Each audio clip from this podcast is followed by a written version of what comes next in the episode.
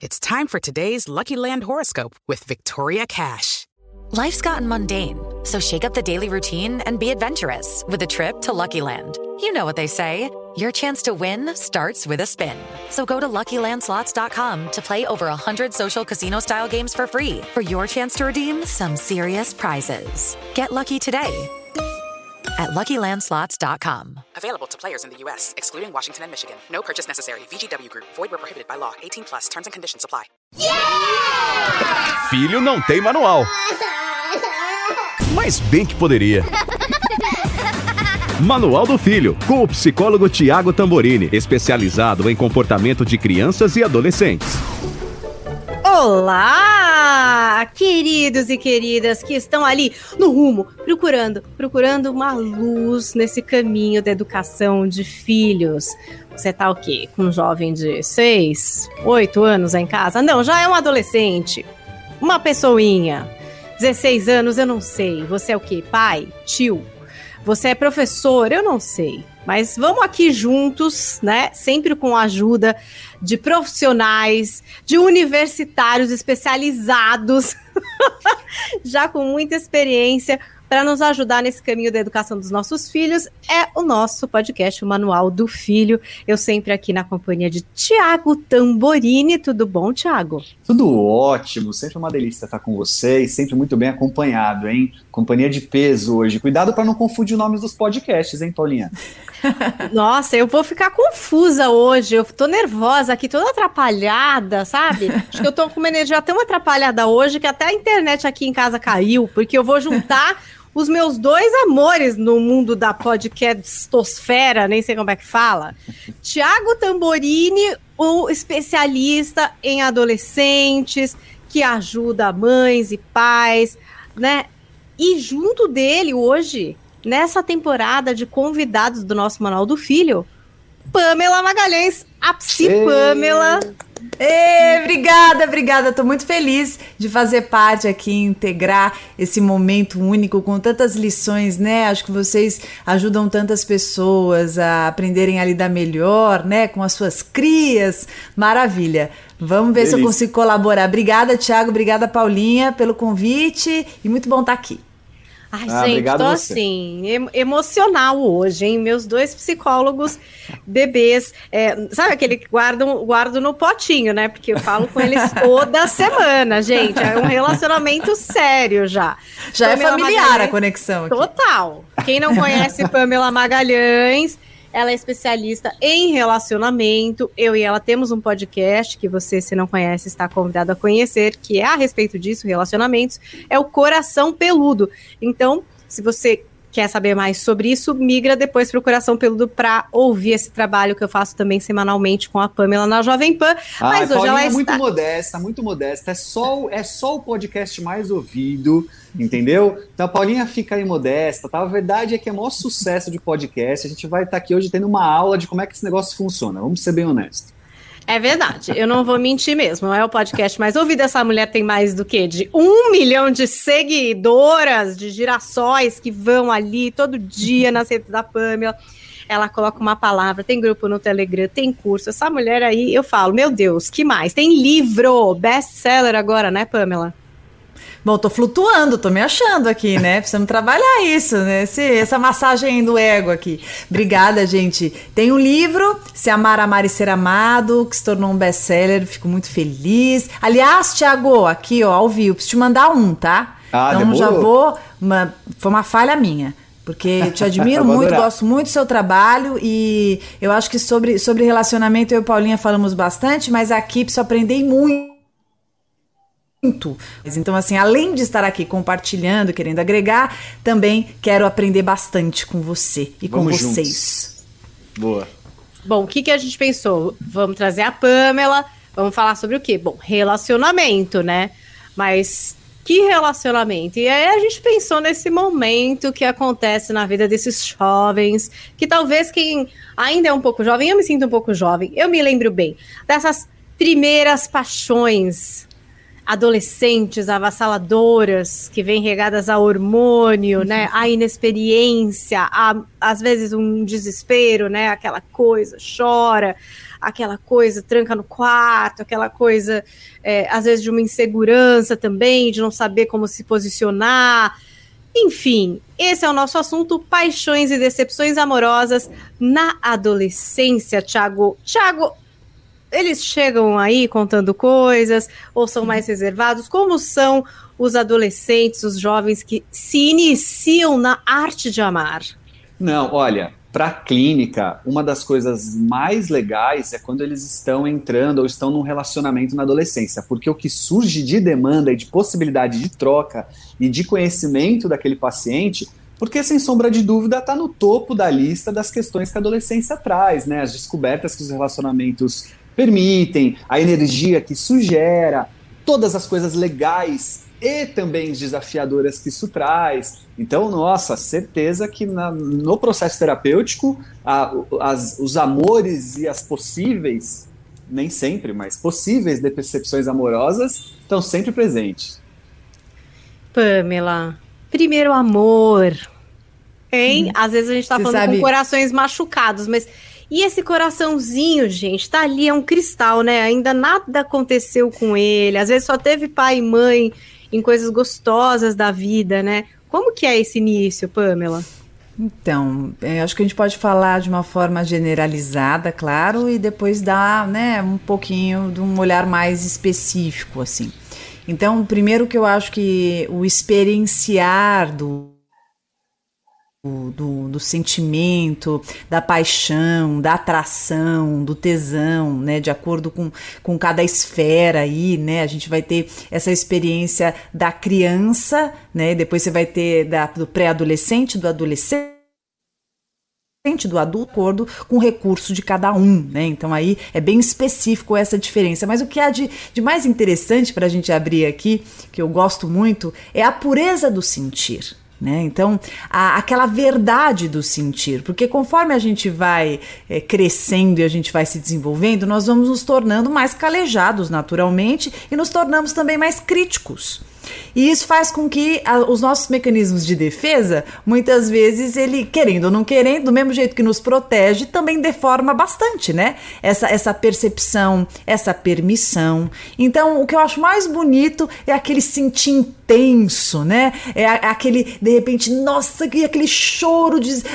Deu um beijinho, ou nem chegou a dar um beijinho, é uma dor. Eu, eu, eu trago primeiro pra gente abrir aqui, Thiago, já dando meu pitaco da onde eu acho que a gente poderia partir, eu acho que é muito legal nós comentarmos um pouco sobre essa pureza do sentir, sobre a idealização né, que é muito comum no, no, no, universo infantil, porque você imagina uma criança que ela tem primeiro a, o modelo dos pais, né, dos cuidadores ali, que é o que ela vê, né, o que ela vê de romance, aquela ideia. Então você tem desde pais que se beijam, que são apaixonados, e pais que brigam muito, pais que são separados, pais que têm outras configurações relacionais. Então tudo isso tem ali no repertório dessa, dessa criança, né? E tem junto a isso, né, Tiago, tem as historinhas que ela lê né? Então aquele romance, tudo bem que isso foi bastante mudado, atualizado e tudo mais, mas a gente tem uma predominância, né? De alguns, de, de, daquela mágica da relação, do felizes para sempre. Então tudo isso, né, vai ali fazendo parte dessa, é, desse arsenal aqui da criança que quando ela vive as primeiras sensações que estão ali, né, embrionárias acontecendo, tem uma idealização gigantesca e uma intensidade muito grande nesse impacto. Sem dúvida. É, é legal porque a gente consegue é, linkar com várias coisas que a gente falou ao longo do tempo aqui no podcast, principalmente no, em episódios que foram específicos da adolescência, Pamela, porque é, é interessante entender também que a adolescência é uma fase da vida em que ela é bela por direcionar o nosso olhar para o mundo, né? Então, essa idealização toda que a gente tem por pai e mãe entra num patamar de beleza, peraí, peraí, peraí, deixa eu entender uma coisa aqui. Existe o papai e a mamãe, mas existe o homem e a mulher. Então, são a mesma coisa, mas são a mesma pessoa. Que história é essa? E aí eu começo a olhar para o mundo e entender que o meu radar, né, o, o, o meu sonar pode virar para o mundo também e ter respostas, né? Como faz igual o morcego, né? Que manda e volta. Opa, voltou de um outro jeito essa parada aqui. E aí essa idealização também entra num lugar de intensidade porque estamos na adolescência mais intensos. Né? A adolescência é um lugar de busca de intensidade, naturalmente. Então, para o adolescente, tudo é mais carnal, né? O que não é o adolescente se não acordar de um jeito e dormir do outro durante o dia, passar por 20 oscilações. Eu brinco que todo pai e toda mãe de adolescente desconfia que o filho pode ser bipolar, ter algum transtorno. Fala, putz, esse moleque. Que, Humor né? ciclotímico, né? não é? Mas faz parte do jogo. E aí, se esta paixão, né, ela entra nesse lugar tanto da idealização quanto da intensidade, obviamente a gente vai ver um adolescente extremamente mexido, extremamente uh, uh, virado diante disso tudo, né? E é legal, isso que os pais precisam entender, é bonito, é importante, precisa acontecer. Tem muitos pais que se angustiam, se assustam, querendo ou não, acho que a gente podia, né, em algum momento aqui tratar também o quanto a sexualidade é muitas vezes algo que os pais se colocam diante de um, de um certo pavor, meu Deus, o que vai acontecer agora, né? Então, é, entender também que esse movimento ele é, é ele é estrutural, tanto para a personalidade quanto bioquimicamente falando, é bonito porque os pais também acompanhem os filhos e deem condições para que eles vivam isso da forma que deve ser vivida, né? Isso eu queria fa falar, porque sabe, Pamela, estamos também aqui já há três temporadas, então eu estou aprendendo que muitas vezes, querendo ajudar, a gente atrapalha. já percebi. Thiago já falou. Deixa viver. Ah, já, já senti que já foi um recado, entendeu? Larga um pouco. É, deixa, deixa. Então tá, tá bom. Mas eu acho que às vezes os pais eles querem ajudar. Eles querem. Mas dá para dar algum tipo de o que, que pode ser positivo nesse momento e não atrapalhar o fluxo e não entrar de uma forma, sei lá, ou castradora, ou querendo ser brotherzão, né? Porque também tem esse momento, você fica, o que, que eu faço? Eu finjo que eu sou muito melhor amiga agora, porque eu quero saber dessas informações da intimidade da minha filha, ou não, eu fico aqui na minha posição de mãe e aceito que tem coisas que, puxa, ela vai dividir com uma amiga. Talvez ela não vá trazer para mim e tudo bem, eu vou aguentar.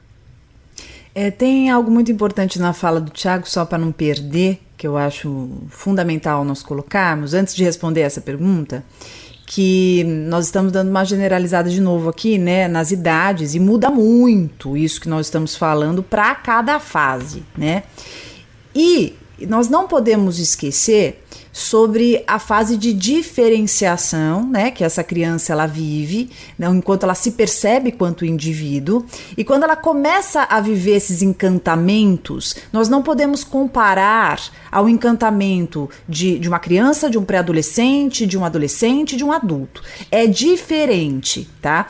A, a vivência dessa paixão, né, todos. Às vezes a criança ela tá apaixonada, né? Por exemplo, ela tá apaixonada pela mãe, ela tá apaixonada pela irmã, ela tá apaixonada pela amiguinha, pelo amiguinho que acabou de chegar. Só que essa paixão, ela tem, a gente tem que tomar muito cuidado. Aí entra a tua pergunta, Paulinha, para nós não sexualizarmos além da conta o que isso representa. Tá? Então, assim, cada primeiro, cada, cada faixa etária tem os seus alcances de acordo com os seus recursos, né?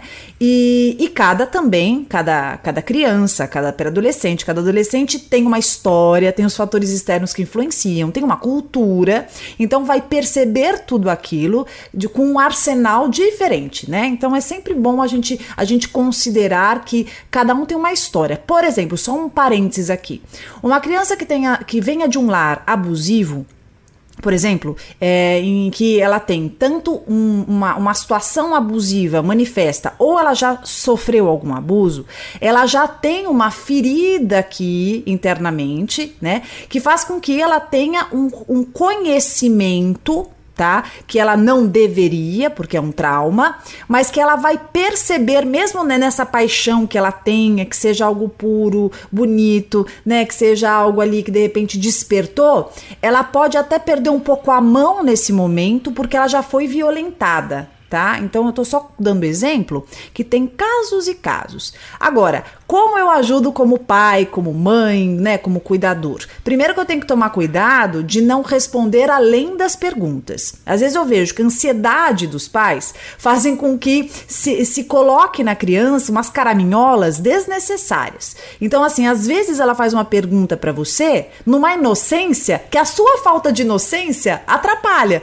Então você vai dar dado para essa criança que não, não é bem isso, né? Então, a, o que eu acho é que tem alguns estímulos que às vezes pai e mãe faz, às vezes tio, desnecessário, né, Tiago? Assim, por exemplo, ai, aí, já tá namorando? Ai, mas o amiguinho deu beijo. Então, assim, será? Será que para essa criança namoro é isso? Às vezes namoro é o que ela entende de estar tá junto com um amiguinho, com uma amiguinha, que ela tenha carinho, pegar na mãozinha, tá pertinho. Não é um namoro que nós adultos conhecemos quanto namoro. Então, pesos e medidas, cuidado para você não colocar a sua ansiedade ali e no final, isso também é um abuso, tá? Isso é bem por, né, Tiago? A gente fala disso, os pais ficam bravos com a gente, mas assim, é sim um abuso, tá? Porque eu, as informações que eu dou além da conta, isso abusa no processo de maturidade da criança, do pré-adolescente, principalmente. Pode e pode ser até uma violência, né? Você pode estar, tá, de uma certa forma, invadindo, é, o processo, violentando né? o processo. E é legal eh, você ter levantado essa bola, porque eh, há pouco tempo atrás, eu não vou me recordar exatamente o tempo, talvez vocês me ajudem aí. Nós tivemos aquele, aquela campanha bacana de criança não namora. Vocês lembram disso? A gente Lembro. foi enfático nisso porque víamos, através das redes sociais, uma sexualização precoce e toda uma coisa que vinha daquela ideia da brincar, né? as brincadeiras que envolvem minha filha, meu filho já está namorando, né? E aí ter um olhar cuidadoso, né, sobre o que a gente está querendo dizer aqui e deixar bem claro essa divisão, né, etária entre o que o que estamos falando a cada idade é fundamental. Muito legal que você tenha levantado é, esse, esse, esse lado de observação muito importante, né?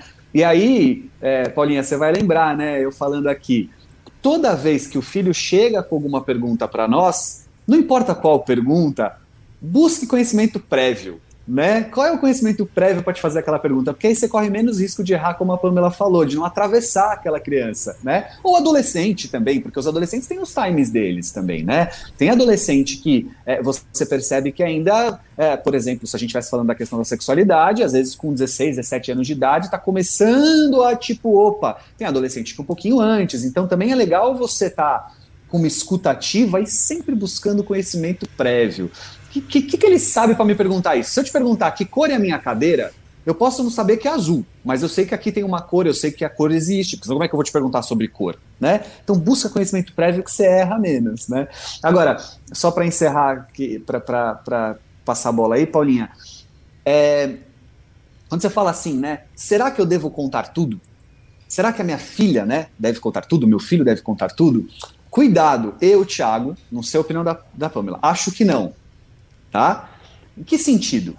Nesse sentido de que, somente a partir da adolescência, a construção do sujeito requer coisas que são só dele. E que ele vai escolher com quem dividir. E que a sexualidade, o namoro, a paixão, né, o, é, talvez esteja envolvido nisso.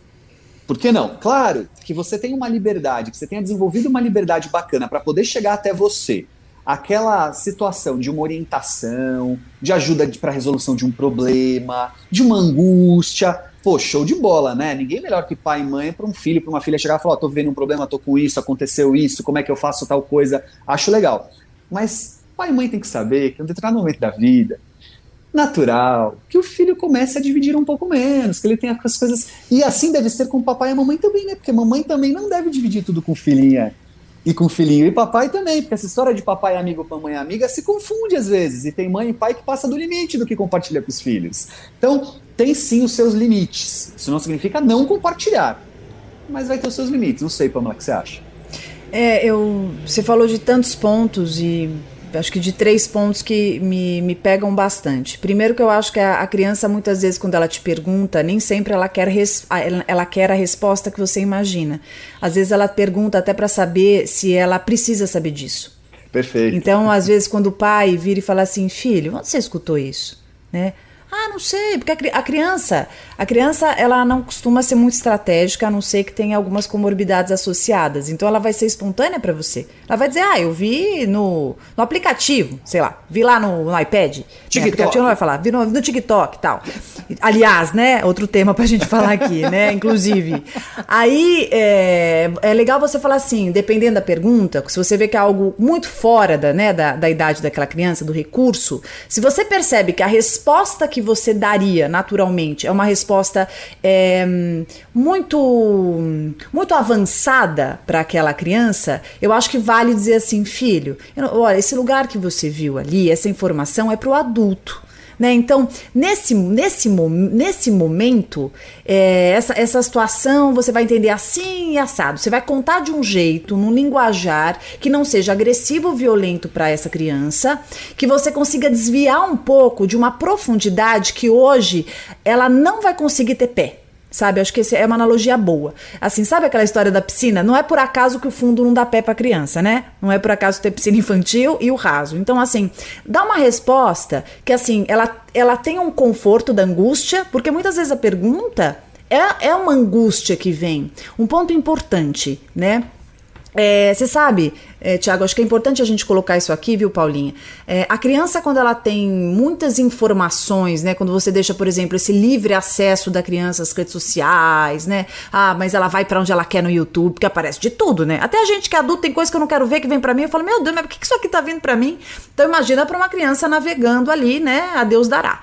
Então, o que, que acontece? Quando ela, ela consome muito, ela vai ficando o quê? Mais ansiosa, mais angustiada, mais agitada, às vezes mais nervosa. Vezes você não sabe porque teu filho tá assim, você tá achando que é um monte de razão, mas você esqueceu de pensar que é justamente porque ela tá tendo acesso a muita informação que ela não tem recurso para absorver. Então você imagina um cérebro que ainda tá em formação, se esforçando um monte para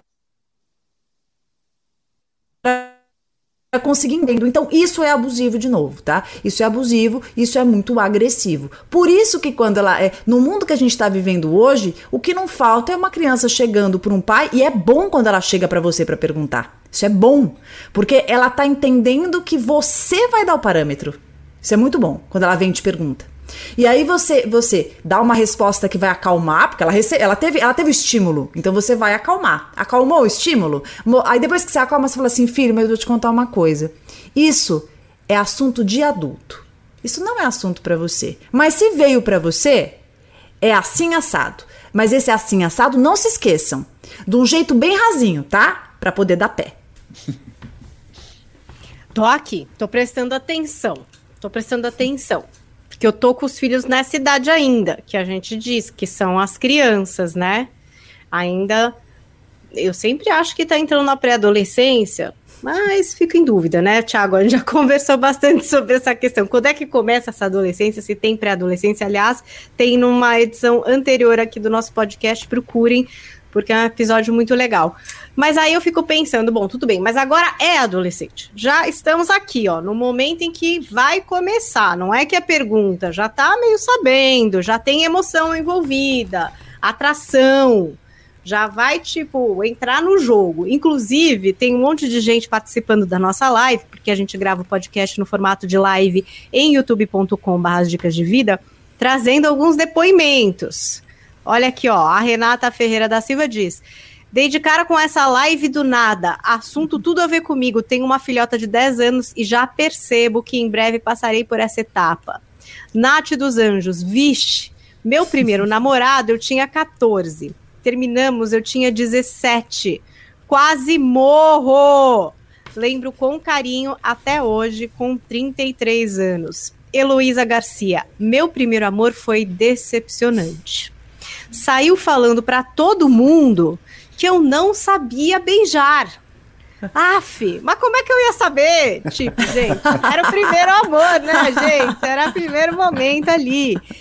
E aí, é, me veio esse negócio, né? Que, enfim, a gente cresce e esquece, mas esse fator do primeiro beijo, Nossa, né? Bebê, a boca. Desesperador, né? É uma coisa que já, já acho que já começa um pouco aí, né? Tipo, o momento onde tudo bem, você pode até ter uma paixonite, uma coisa distante, uma coisa de cartinha, tá. Agora a hora de né, ir lá e viver aquilo fisicamente, um beijo trocado, né, um beijo na boca, você tem que saber como é, e, gente, como é que vai saber como é se nunca fez? Esse tipo de coisa, eu, eu lembro que eu fiquei muito ansiosa, e eu, aconteceu isso comigo também, de alguém dizer que eu não sabia beijar, foi horrível, porque daí eu falei, gente, agora, né, e aí eu ficava, mas amigas que sabem beijar, e daí? Contem, vocês que são muito beijoqueiras. O que é que será que eu tô fazendo errado, né?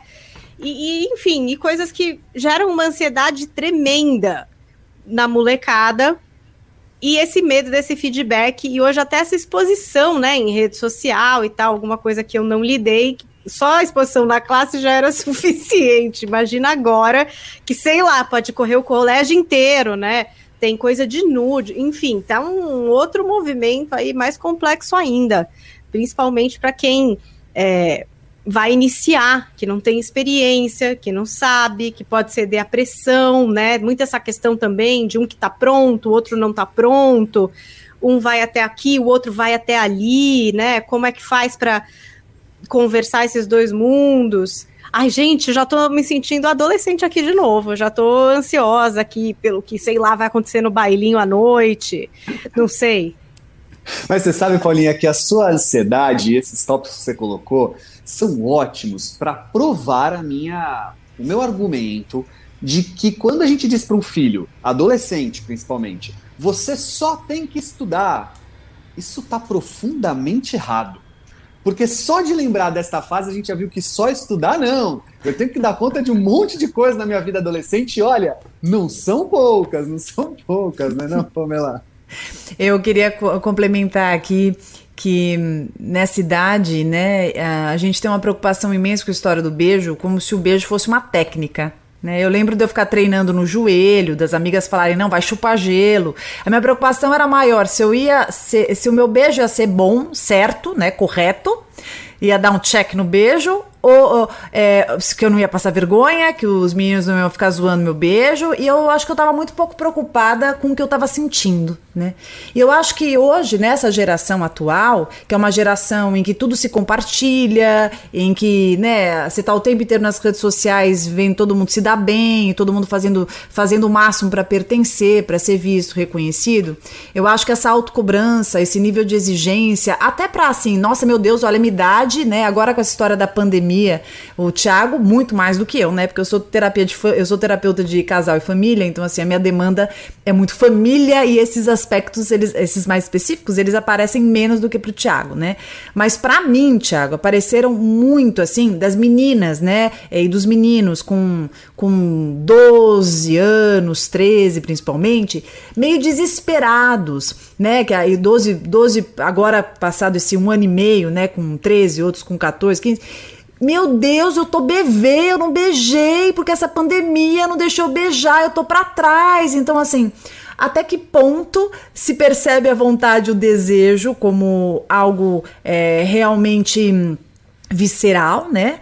Ou eu preciso fazer algo para os outros, para pertencer, para que eu seja aceito e tal. Então eu acho, eu acho, eu tô puxando esse ponto porque eu acho muito importante os pais sempre de uma maneira é, muito, muito alinhado com o que estiverem percebendo dos filhos, daquilo que falam, né? Daquilo que brincam, porque vira e mexe está escutando e tal, até colocarem assim é, de uma maneira sutil, né? Eu falo com bastante inteligência emocional, que não é uma obrigação, que ninguém tem que dar beijo em ninguém e que não é uma técnica, né? Eu, eu, eu fico pensando, eu menina lá atrás, eu não tive isso e, e foi assim. É, acho que também para uma geração um pouco mais fechada, meu pai é mais fechado, mas eu, eu ia gostar muito se a minha mãe tivesse chegado para mim em algum momento e falado assim, filha, é, não tem não tem técnica de beijo, viu? Você não precisa é, você não precisa aprender a beijar antes de beijar. O principal, sabe o que precisa quando você beijar? Vontade. Quando você tiver vontade de beijar essa pessoa, você vai lá e vai ser incrível, porque quanto mais vontade, melhor o beijo. então, acho que é, falar sobre, sobre a vontade e dar essa autonomia do sentir, né? E relaxar um pouco de tá tudo certo, deixa rolar, não precisa, é, não se cobra tanto. É claro que continuam se cobrando, faz parte do ser humano, a gente se cobra mesmo, mas alivia um pouquinho, sabe? Alivia um pouquinho. É, acho que isso é muito importante. Que vem naquela história que a gente falou de uma vez juntos, né, Tiago? Dessa ponte de comunicação dos pais com os filhos, para esse espaço de cumplicidade, né? Acho que isso é essencial. Sem dúvida. É, eu, acho, eu acho muito bacana porque a gente fala de uma geração de pais que inaugurou um monte de coisas legais, né? De, de troca de afeto, de escuta, de fala. Então, usar isso para o bem é muito bacana. E o bem é abrir essa possibilidade de, de diálogo, né, de ir e vir, né, de troca mesmo. Uh, e quando perguntarmos, né, quando, dar, quando a gente dá essa orientação de se você quer, sempre incluir o que você quer está te motivando a querer exatamente o quê. Então, porque às vezes o adolescente confunde assim, não, eu quero, porque todas as minhas amigas já fizeram, então eu quero muito. Não, peraí.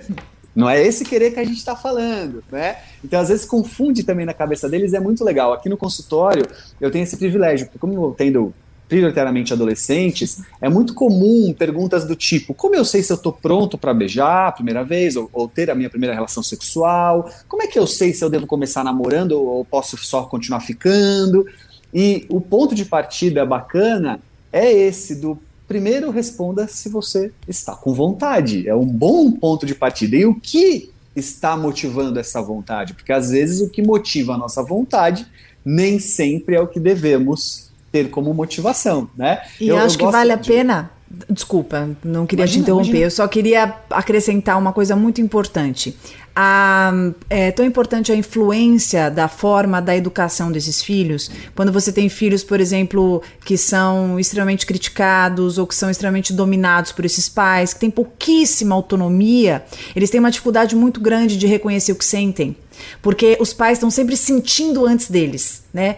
Né? Assim, é claro que a criança precisa dessa, dessa orientação, lógico, mas a gente precisa aprender a dar espaço para a criança poder se diferenciar, até para ela, perceber é, não só ter que ter que tomar banho aquela hora, ter que escovar dente aquela hora, ter que almoçar aquela hora, ter que comer isso, aquilo, ter que fazer a lição, mas também perceber quando ela está com vontade disso. É um ponto importante, né, Tiago? Porque às vezes a criança ela tá tão acostumada a ser mandada e comandada que quando é neste momento de viver a emoção, ela fica muito refém também dos amiguinhos, né? Do que eles mandam e do que eles falam que tem que fazer, porque ela também está condicionada dessa maneira em casa. É um ponto bem importante para a gente Show. colocar.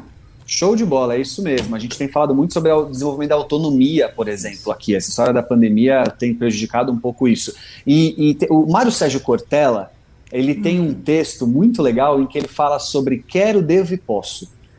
E com, a maestria dele, né, ele, ele traz essa questão e ele bota a gente para pensar na seguinte, no seguinte caminho. É, toda vez que você fizer essas três perguntas para algo, você tem uma chance maior de saber se você está no, tá no caminho certo. Porque se uma delas vier com a resposta negativa, pare e repensa. Então, quero, devo posso? Se quero, quero. Ah, eu devo? Ah, até devo. Ih, mas não posso. Ou eu posso? Posso. Eu devo? Não, não devo. E então repensa, né? E eu acho que ajudar os filhos a ter esse diálogo interno, que não é fácil nem para nós adultos, né? É um caminho legal, eu gosto dessa ideia. Eu tenho ficado bem atento a isso com a minha filha. Né? Então, peraí, tá bom, você quer, quer, mas você pode? Você deve. Ah, tá bom, você deve. Ih, mas não tá querendo, tá vendo o problema? Porque tem um monte de coisa que a gente deve e não quer. E aí, problemas à vista, né? Eu acho que o primeiro beijo, o primeiro namoro, o primeiro, né, a, a, descoberta que a sexualidade traz, olha, se a gente estiver na bagagem com essas três perguntinhas, pode ajudar muito, apesar de não ser fácil respondê-las, né? Olha, tá bom, legal. Aí, começou, tá lá, não sei, começando alguma coisa, é um namoro, não sei o que é, uma ficada, tá rolando. E aí, você é pai e mãe, né? Você tá lá. Aí, você quer saber um pouco Todo mundo quer, não vem. Vai lá perguntar, né? Nossa, filho, Laura, né? Uma pessoa que você tá falando tanto. Vamos conhecer Laura. É legal esses movimentos? Traga Laura um dia. E aí tem filho que logo quer, mas tem filho que nunca quer, né? Tipo assim, não, é, aham, vai, aham, vai vir sim. Espera aí que vai vir. E nunca vem. E aí fica também aí para o pessoal mais avançado, né? Quando, por exemplo, já iniciou. Você sabe que seu filho já está transando, a sua filha já está transando, e aí aquele dilema: pode dormir aqui ou finge demência? Né? Um pouco de demência na hora do cineminha, mas vai dormir na sua casa, né? Cada um dorme, sei lá, quatro separados, vai viajar quatro separados, né? E finge que acredita que fica todo mundo separado lá. Não sei. Como é que faz? Qual que é o limite para esses pais é, se familiarizarem com esse par, trazerem para perto, liberarem ou não? Olha, Pamela, eu tenho trabalhado a minha cabeça e eu sei que lá pelos 25, 28 anos de idade, a minha filha vai começar a ter as relações sexuais dela. Eu entendo que é normal que isso aconteça, viu? Então eu estou me preparando, né? Você já estabeleceu, né? Você já estabeleceu. Não, 32, um tá perfeito. Pode Não, vir com alguém aqui em gente, casa. Isso faz parte da vida, tem, vai acontecer. Então, lá pelos 28, é normal, né, gente? Eu, eu estou me preparando para isso. Olha, eu, eu gosto de dar um passinho atrás dessa situação, até porque você fala isso para muita gente que escuta, vai dando um desespero, né? Ai, meu Deus, tá acontecendo comigo, eu não sei como fazer, porque quando eu faço, fica bravo, bate a porta do quarto tal. Então, assim, é muito importante a, a gente sempre trabalhar, e eu digo uma coisa assim, mas com toda a certeza da vida. Nunca é tarde para a gente fazer uma reparação relacional, de comunicação com o filho, nunca. Ah, mas ele não fala comigo. Calma, calma, né? Às vezes ele não fala porque você fala a sua linguagem apenas, e você precisa entender que linguagem é desse filho, como que você chega nele, né? É, eu, eu costumo dizer que a gente precisa ter muita, em, em terapia de família a gente vê isso, né? A gente precisa ter muita delicadeza, muita sensibilidade, amor, sem dúvida nenhuma, né? O amor é o plano de fundo ali, mas também muita humildade. Porque às vezes, sem querer, né, e, e, sem perceber, a gente, como pai, faz um movimento assim: eu sou seu pai, sou muito mais velho, me respeite. Aí você já fica lá em cima. né? E, a, e essa, essa, esse adolescente, por exemplo, ele já fica afrontado, porque como você se coloca lá em cima, e você, né? Não posso falar palavrão, né? Mas você é o bacanão, né? Para não falar aquela palavra que eu falava, você é o bacanão. e aí ele também, que se espelha em você, ele também te afronta. Achando que eu sou o quê? Pequeno aqui? Eu vou mostrar que eu não sou também. No meu mundo você não entra. Então, assim, nunca vai adiantar, eu acho, que esse movimento muito afronta, afrontador. Eu acho que quando a gente faz uma boa comunicação, uma, um bom elo de cumplicidade, claro que vai ter ali todo aquele humor ciclotímico que o Thiago falou, que vai mudar, que vai para cá, que vai para lá, porque tem inseguranças incertezas que gritam, que assombram aqui dentro. Então, às vezes o filho tem uma postura que você não consegue entender. Mas, meu Deus, eu tô fazendo tudo. Calma, respeite, respeite respeite inclusive essa oscilação, porque tá, tá às vezes assim uma tempestade aqui dentro, uma, uma desorganização absurda. Você imagina ele tentando muitas vezes fazer essa ponte com você de, de comunicação necessária e não está conseguindo. Então eu, eu vejo que quanto mais você tiver alinhado, mais você consegue chegar nesse filho para entender o que ele está vivendo e colocando, eu acho fundamental, tá, Tiago? Aí você me coloca o que você acha. Colocando regras importantes, porque assim a casa, né? A casa ali, esse filho não mora sozinho, né? Então esse filho tem que entender esse limite. Ele não vai fazer do jeito que ele bem entender. Você vai se aproximar dele para compreender o que está acontecendo, né? A quem é essa menina que você, por exemplo, quem é essa menina que você quer trazer aqui? A maneira que você vai colocar isso vai fazer diferença também. Se já chegar, o que, que é isso? Tá achando que é o quê? Motel aqui em casa? Já teu filho, tua filha vai ficar pé da vida, não vai dar espaço. Com jeito, você vai entendendo qual é a situação e você vai começar a dar limites, limites esses até para o seu filho entender ali que ele não está sozinho, entender que tem regras. Só toma cuidado para as regras não serem regras extremamente rígidas que só vão te enganar, né? Porque aí teu, teu filho vai ficar com raiva porque se ele quiser realmente fazer, ele vai fazer, né? Isso aí você não vai esquece, você não vai impedir. Se quiser, vai fazer na escada, vai fazer lá fora, vai fazer no carro, vai fazer atrás da árvore, vai fazer em lugares perigosos, inclusive. Então eu acho que uma boa comunicação, eu acho que um bom discernimento ali, né, de, de regras, um exercício bom de escuta e considerar também, que eu acho que a gente tem que trazer dados reais aqui, né, Tiago? Que assim, é, conflitos podem existir. Faz parte. Porque você também está num, num, processo de compreender essa mudança do teu filho para um universo adulto que para os pais sempre há uma dificuldade, na maior parte das vezes, de conseguir aceitar e compreender isso. Perfeito, perfeito. É, eu gosto de trazer para os pais também a reflexão do quem é seu filho. Então, responda primeiro para mim quem é seu filho e aí a gente tem também um caminho de, de conduta. É, via de regra, a sexualidade ela traz duas coisas muito importantes como recursos na educação, né? O primeiro delas é o limite. Então, a sexualidade ela é um fator muito importante como descoberta e necessidade da imposição de limites. Eu tenho o meu limite em relação ao corpo do outro, ao desejo do outro, ao meu desejo, ao meu corpo.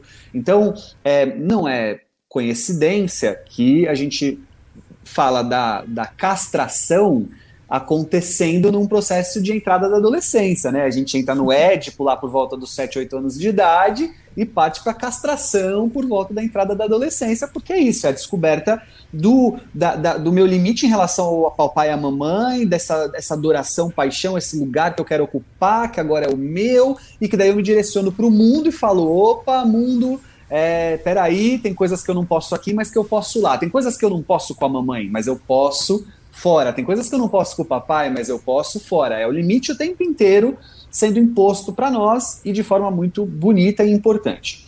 E o outro lugar é o lugar da, uh, da conquista, da descoberta, do proibido como estímulo, porque a sexualidade está nisso, né? A gente não pode esquecer.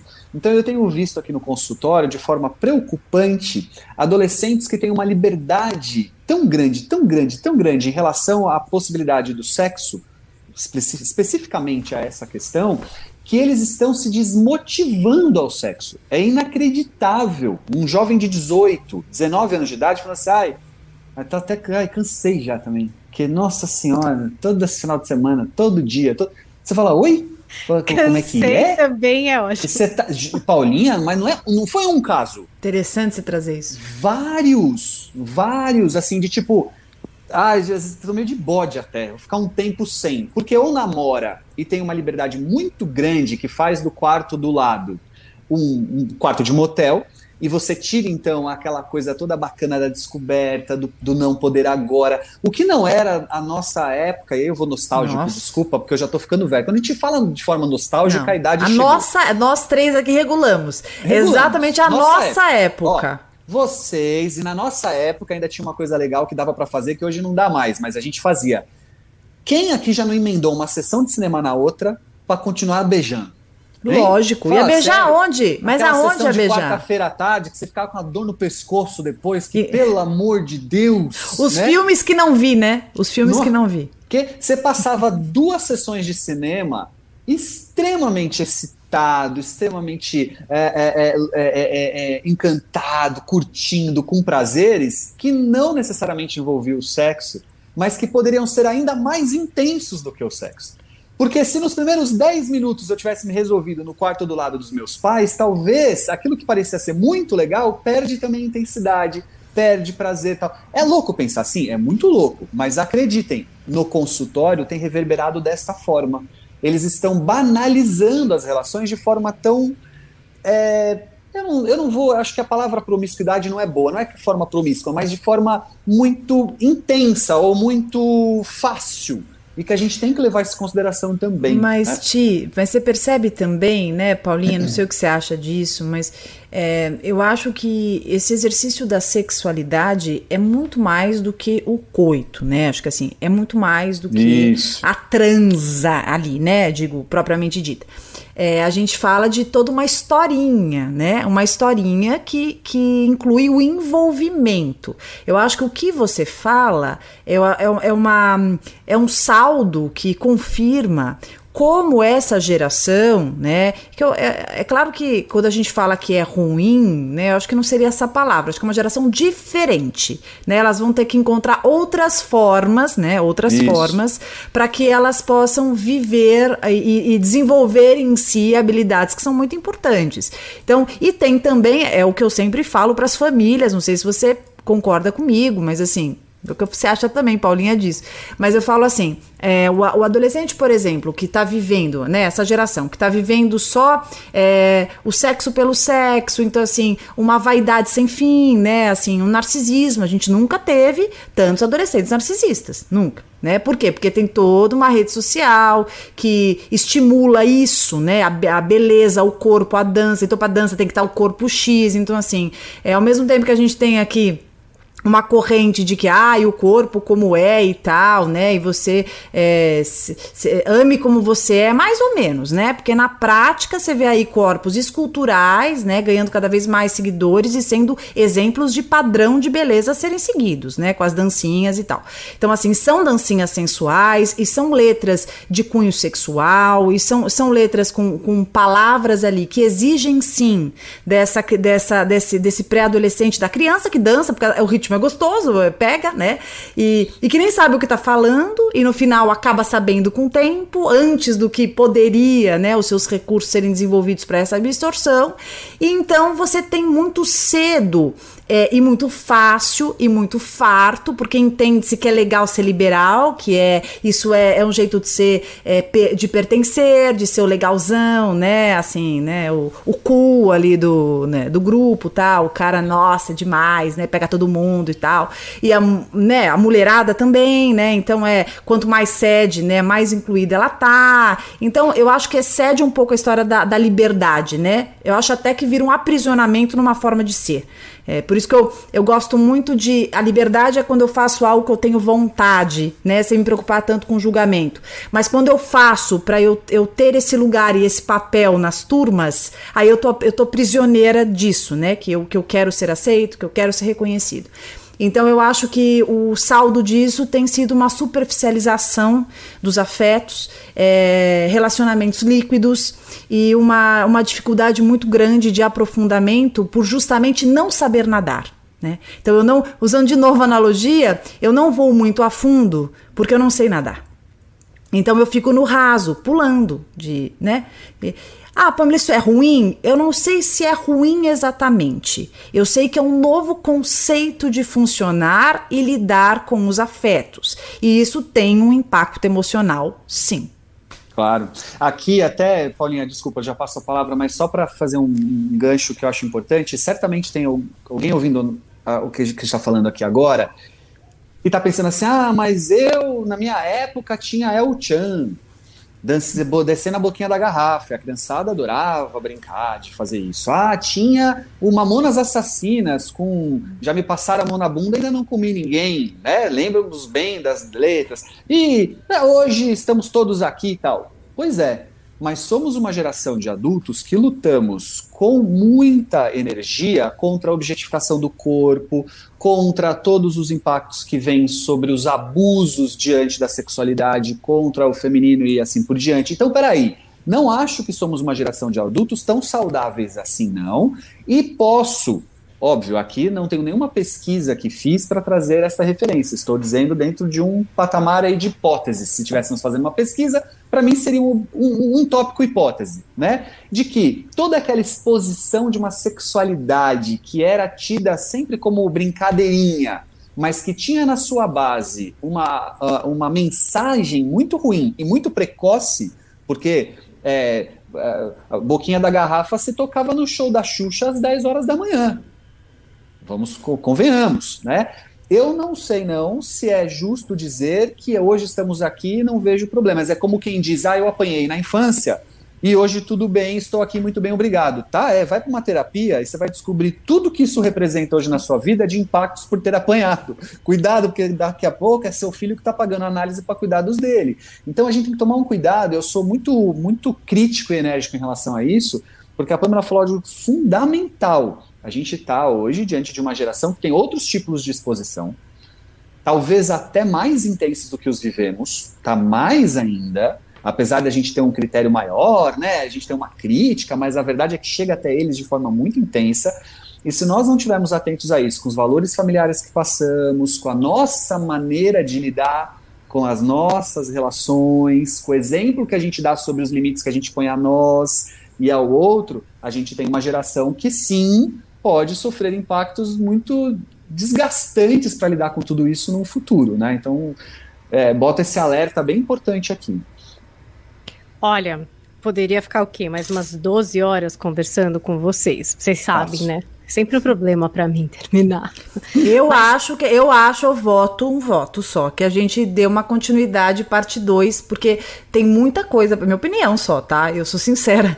Eu acho que é, tem muita coisa e eu acho que vai ficar empobrecido esse tema só com isso. Foi demais, foi incrível, mas eu, eu daria uma parte 2, tá? Minha opinião aqui, eu nada, acho que nada temos, combinado. temos que É ter que uma parte 2. Você tem... a chave de casa, é só entrar, tamo juntos. Porque a gente falou meio desse começo, desse início, mas aí eu acho que a gente entrou um pouco nessa fase em que tá bom, então aí começou, tá acontecendo.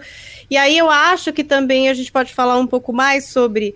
A gente falou desse relacionamento de que pula, mas também tem os relacionamentos que vão mais, duram mais tempo, né? Tem lidar gente com namora- término, lidar com término, frustração. Opa, tem um aqui que esse dá tema para um inteirinho também, porque nós falamos muito, pontuamos muito relações heterossexuais, mas a gente tem vivido hoje muitas Sim. angústias sobre os olhares dos pais, sobre uma geração que também hoje se Isso aí é um mais. tema só, né, Ti? Isso Hein? daí é um. Nó, louco, isso aí é um. Tem que É. ter um podcast só pra isso. A gente vai ter que ir um Exatamente, só pra isso. É exatamente. muito. As Bom, novas então já temos configurações. mais dois, gente. Lamento. Vai ter que ter três, entendeu?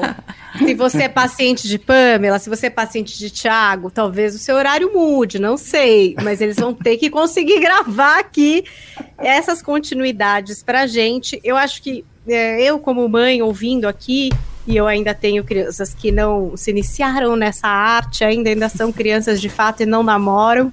Tem muito essa consciência, acho bem bonitinho eles terem. É, acho que é próprio, sabe? Para eles poderem viver as coisas no tempo deles. Mas o que eu acho que ficou de muito legal, assim, que a gente pode pensar como pais, é da gente valorizar essa questão do sentir e viver. Você, o que é que você sente, em que fase você está, o que é que você se sente confortável de fazer ou não, sabe? É, e eu acho que a gente também tem que respeitar é, a transição da criança para uma vida mais, digamos, adulta, só que não, né? Mas assim, quando eles vão crescendo, porque eu acho que às vezes os pais também forçam muito a barra, né? De abraçar, sabe aquelas coisas de beijo forçado. É, e assim, isso eu acho que já é uma desinteligência, né? Porque já não é mais gostoso, gente, a pessoa não quer. Então, assim, acho que você falar, então tá, então como que você gosta? Como você, como eu poderia? Como é o carinho legal? Como não é? Como que é o carinho que você gosta, que você não gosta? O que você sente ou não confortável de fazer, sabe? Acho que pensar um pouco sobre isso, ajudar eles a pensarem um pouco sobre isso, pode ser legal para depois eles poderem usufruir disso, né? E beijar, como a Pamela falou, sem fórmulas, um e jeito que ache gostoso para ele, que seja gostoso para outra pessoa. aceitar qual é a resposta do teu filho, né? Porque às vezes a resposta do teu filho não é a que você gostaria. É frustrante, Mas é né? a dele. E mas a gente precisa, porque assim, na Respeitar, verdade, tá o frustrar, o frustrar, ah, vou me frustrar. A gente vai se frustrar muito, a gente se frustra com todo mundo que a gente que a gente gosta, com certeza. Mas é importante porque você dá oportunidade desse filho te falar como ele gosta, como ele quer, como ele é, e você enxerga esse filho na sua identidade genuína, né? Então, Perfeito. olha, se eu pudesse sair daqui com um ensinamento, para mim foi esse. Se a gente puder voltar a atenção dos nossos filhos para eles viverem as coisas no momento que eles escolherem, com a calma, de focar no que eles estão sentindo, né? De ter essa É. paz de consciência. Eu sei que não vai ser assim, né, gente? Nenhum adolescente é zen a esse ponto, mas assim, gente, foque em você, vai com calma, se respeita, respeita o outro, sente, porque é gostoso mesmo. Eu acho que já é um bom caminho para dar uma apaziguada sem ser essa pessoa entrona também, porque pai não é brother. A gente já aprendeu isso aqui, tá? Nesse podcast. Não é nenhuma novidade. Boa. Então teremos próximos episódios, vamos marcar aqui essa agenda, Fechou. então aguardem. É, já recomendo, caso você ainda não siga, procure se Pamela no Instagram, por lá você vai ter a pista para acompanhar tudo que ela faz a respeito de relacionamento dos adultos também, né, Tem... amores? É para todas as idades. Tem terapia de graça toda segunda-feira com live terapia. Ai, obrigada, Ti. É tem live não. terapia, tem grupo do Telegram, tem um monte de coisa. É só te seguir lá, né, Pamela? É só seguir lá no arroba psipamela. É, eu quero aproveitar e agradecer o convite novo para Paulinha, né? Agradecer para o Thiago também, sempre uma aula, muito obrigada. E quero só deixar uma, uma frase de reflexão, né? Já que aqui eu não vou me falar um monte como eu falo no coração peludo, mas só vou deixar uma frase de reflexão. É, hoje a, essa geração jovem ela goza de uma, de uma liberdade gigante e obviamente pelas, pelas redes sociais que estão aí e, e esses acessos que eles chegam por todos os lados. Que os pais possam perceber a importância do, do senso de responsabilidade, porque a liberdade é um direito e a liberdade é fundamental para a gente desenvolver a nossa autenticidade. E eu penso que é, para esse mundo precisamos ser livres, mas não há liberdade, não há liberdade positiva sem que haja responsabilidade. Quanto maior a liberdade, maior a responsabilidade. E a irresponsabilidade, ela se torna danosa.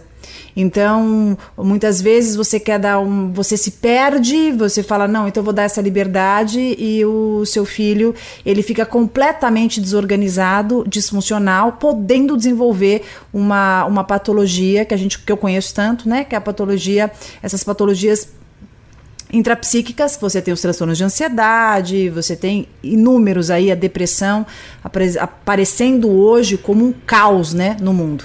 Então, só ficar atento com isso, muito importante. Muito bom. E, Thiago, pedi também para nos seguir nas redes, né? Contar se vocês gostaram aqui do tema. Eu sou arroba Paulinha Carvalho JP. Thiago está lá no Instagram, arroba Thiago Tamborini, sem H, com II, né? Tamborini. Não é isso, Thiago? Isso aí, Tamborini. Provocando os pais né? Colocando frases para cutucar. É, a ideia é essa. Eu tô o tempo inteiro, essa é a minha, essa, essa é a minha identidade, provocar. Quem me conhece já sabe.